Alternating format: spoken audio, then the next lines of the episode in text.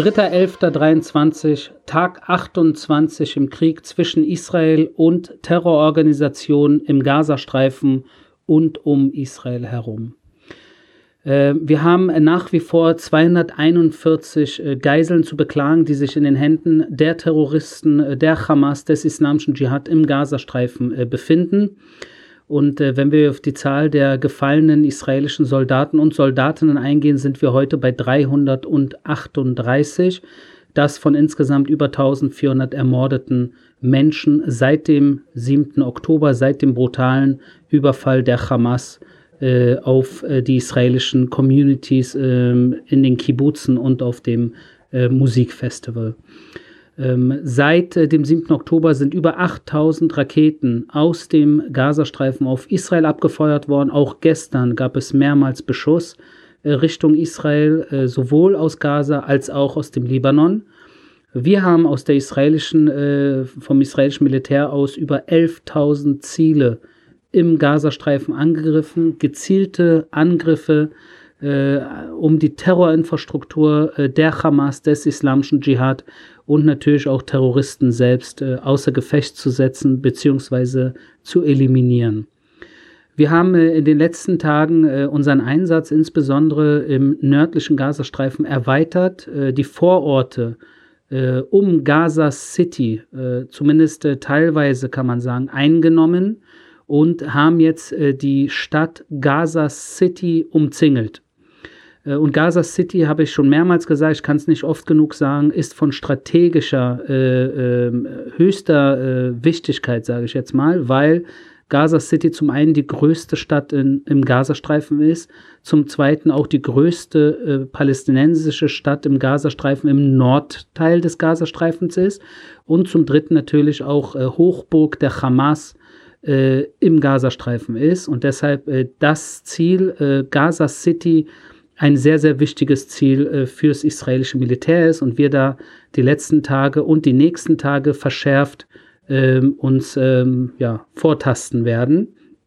Allein gestern haben wir über 130 Terroristen im Nahkampf äh, getötet, äh, genau um in diesem Bereich, im, äh, wenn ihr so wollt, Speckgürtel äh, um Gaza City herum.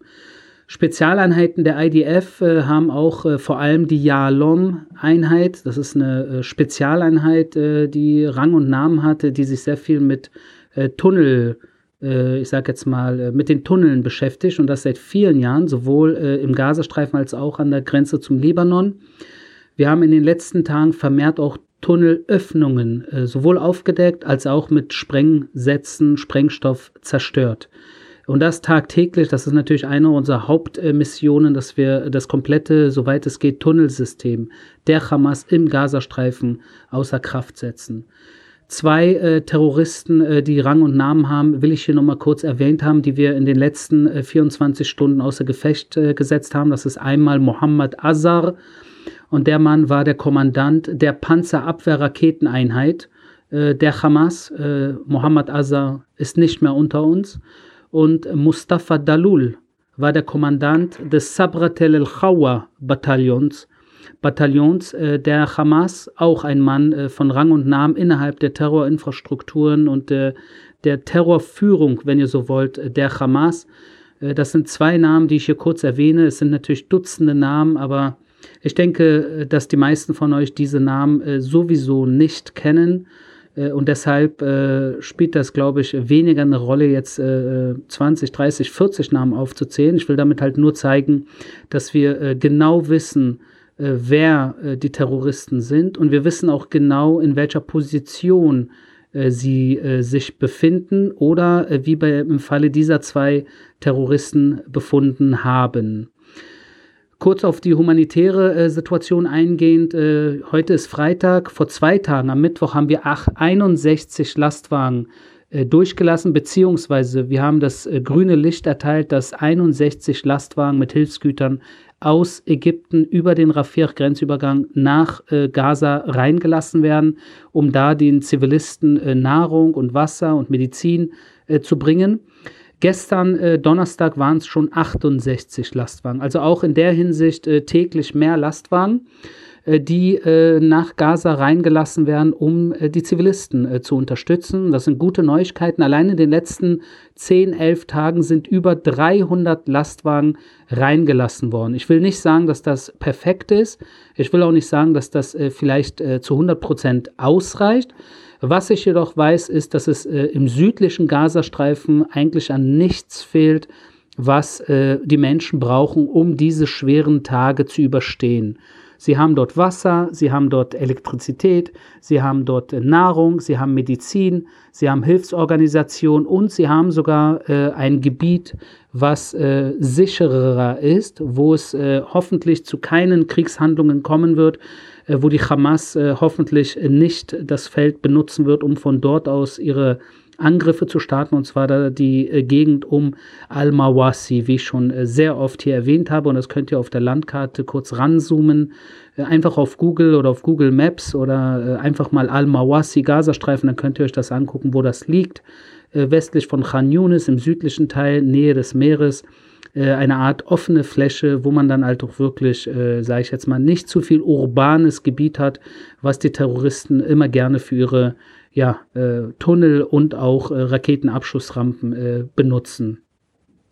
Wir haben äh, heute äh, haben wir ein Telefongespräch auch veröffentlicht, äh, was ein interessantes Gespräch ist, würde ich jetzt einfach mal so sagen, wo ein Mann, der im Gesundheitssystem im Gazastreifen arbeitet, der hatte ein Gespräch mit einem israelischen Sicherheitsmann auf Arabisch und er hat halt in diesem Gespräch äh, gesagt, unter anderem, dass die Hamas im zentralen Krankenhaus in Gaza City, dem größten Krankenhaus in Gaza, und zwar dem Ashifa Krankenhaus, dass sie dort Treibstoff aus diesem Krankenhaus stehlen und für ihre Terrorzwecke äh, benutzen.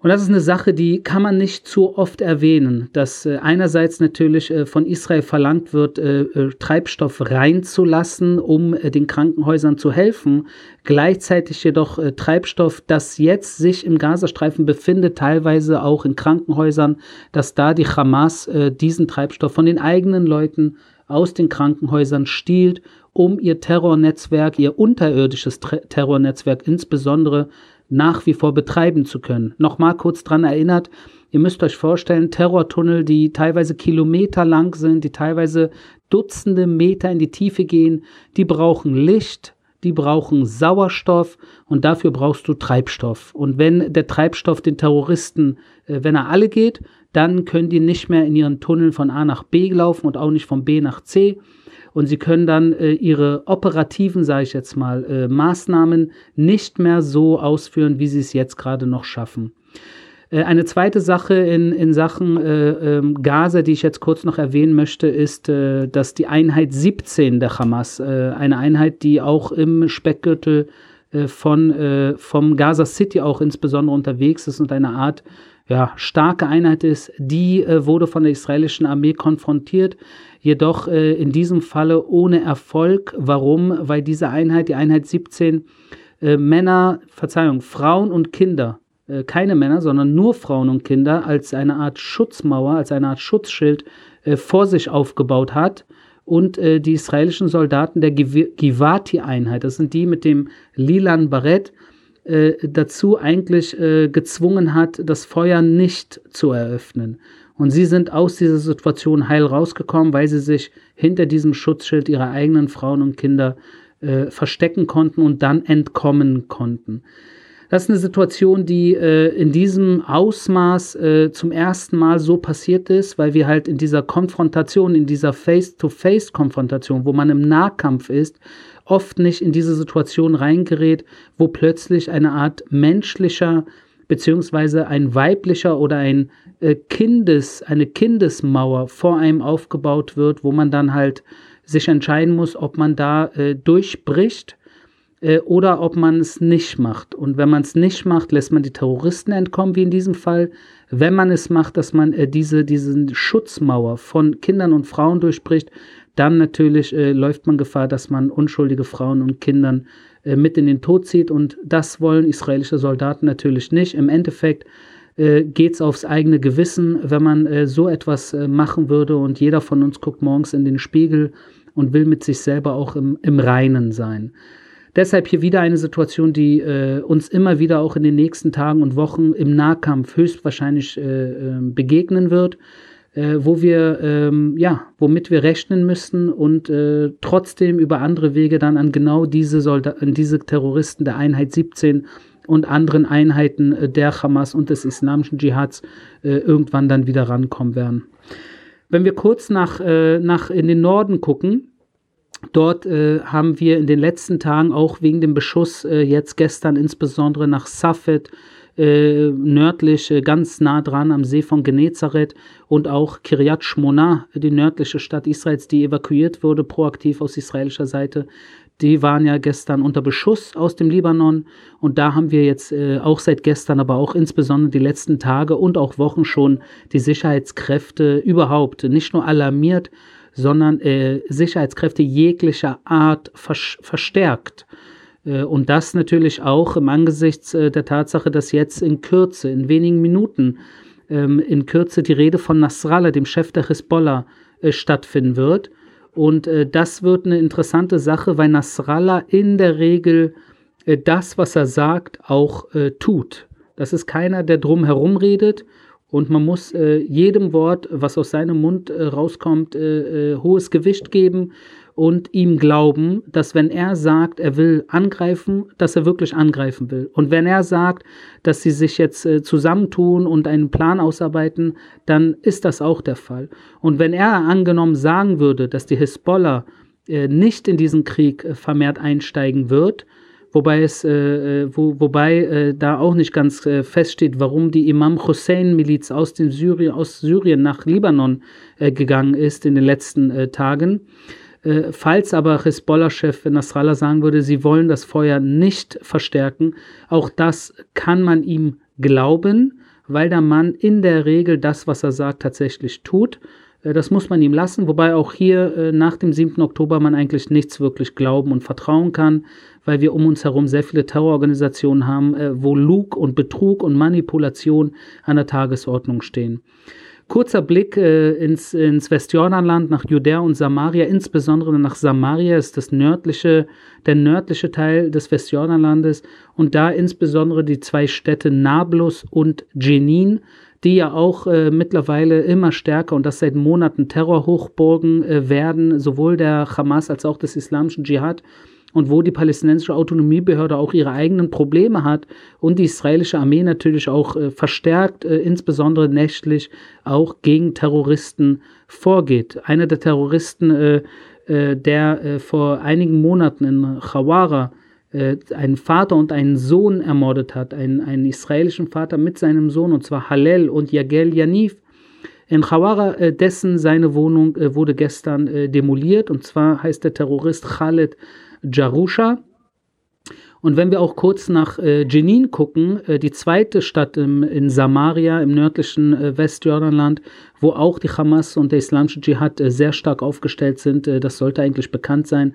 Auch dort äh, verstärkt Antiterroraktivitäten tagtäglich, wo im Feuergefecht mit der israelischen Armee auch mehrere Terroristen allein gestern Nacht getötet wurden und auch die israelische Armee zum Beispiel ein IED, einen improvisierten Sprengsatz, äh, an einer Straße entdeckt hat und neutralisiert hat, den die Terroristen natürlich dorthin gestellt haben oder an, angepflanzt haben, wenn ihr so wollt, um ein IDF-Jeep äh, zu sprengen, wenn er über diese bestimmte Straße fahren sollte. Äh, und dazu kommt, dass auch im Bereich Jenin äh, mittlerweile immer wieder Tunnel äh, geortet werden, Tunnelöffnungen geortet werden. Also dasselbe, äh, dasselbe Vorgehen, wie wir es aus dem Gazastreifen kennen und auch von der Hisbollah im Libanon. Dasselbe äh, versuchen die Terroristen sich auch in den A-Gebieten der palästinensischen Autonomiebehörde immer stärker aufzubauen. Äh, und das ist natürlich eine Gefahr mit Blick in die Zukunft, äh, der wir äh, jetzt schon entgegentreten, damit es in den A-Gebieten der palästinensischen Autonomiebehörde nicht in eine Situation, dass wir dann nicht in Zukunft in eine Situation geraten, wo diese Gebiete einerseits von der Hamas und dem islamischen Dschihad übernommen werden, genauso wie der Gazastreifen übernommen wurde 2006, 2007, sondern dass auch äh, dieses Gebiet äh, relativ frei von äh, Tunneln äh, bleibt die natürlich nur zu einem, äh, die nur ein Ziel haben, und zwar dort äh, für Terroristen, die dann von A nach B, B nach C, dort ihre Raketen, ihre Terroristen äh, hin und her sich bewegen können äh, und äh, ihre Angriffe natürlich insbesondere auch gegen das israelische Militär oder in diesem Fall eventuell sogar gegen die palästinensische Autonomiebehörde äh, zu führen. Zum Schluss eine interessante äh, Neuigkeit, äh, die ich hier euch nicht vorenthalten möchte. Während äh, Tausende und Zehntausende und Hunderttausende Palästinenser im Gazastreifen entweder äh, in, in, in, einer Art Flüchtlingslager in Al-Mawassi jetzt äh, untergekommen sind, äh, wo sie halt wirklich nicht in ihren eigenen vier Wänden leben, wegen des Krieges, der natürlich durch die Hamas am 7. Oktober durch das Mas Massaker eröffnet wurde während all diese Menschen entweder in diesen äh, Camps jetzt gerade äh, die Zeit überbrücken müssen oder als menschliche Schutzschilder im nördlichen Gazastreifen den Terroristen äh, dienen, so wie ich vorhin erzählt habe über die Einheit 17, die Frauen und Kinder vor sich stellt.